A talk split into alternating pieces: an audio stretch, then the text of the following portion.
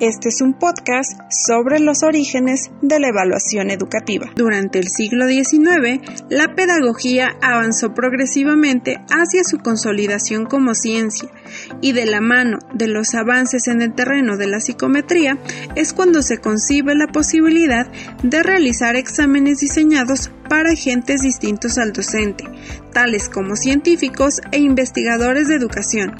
A principios del siglo XX aparecieron los primeros indicadores relacionados con los gastos escolares, tasas de deserción escolar o de promoción y los primeros test psicométricos estandarizados. Durante los años 30, en Estados Unidos, surgen las primeras aproximaciones alternativas al estudio de las diferencias entre los objetivos escolares y los logros alcanzados. Veinte años más tarde, la teoría del capital humano ofrece a la enseñanza un importante instrumento para la planificación educativa.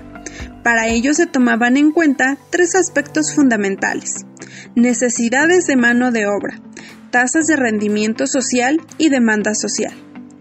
En los años 70 ya no solo se creía en una evaluación cuantitativa, sino se estaba en pro de la evaluación cualitativa.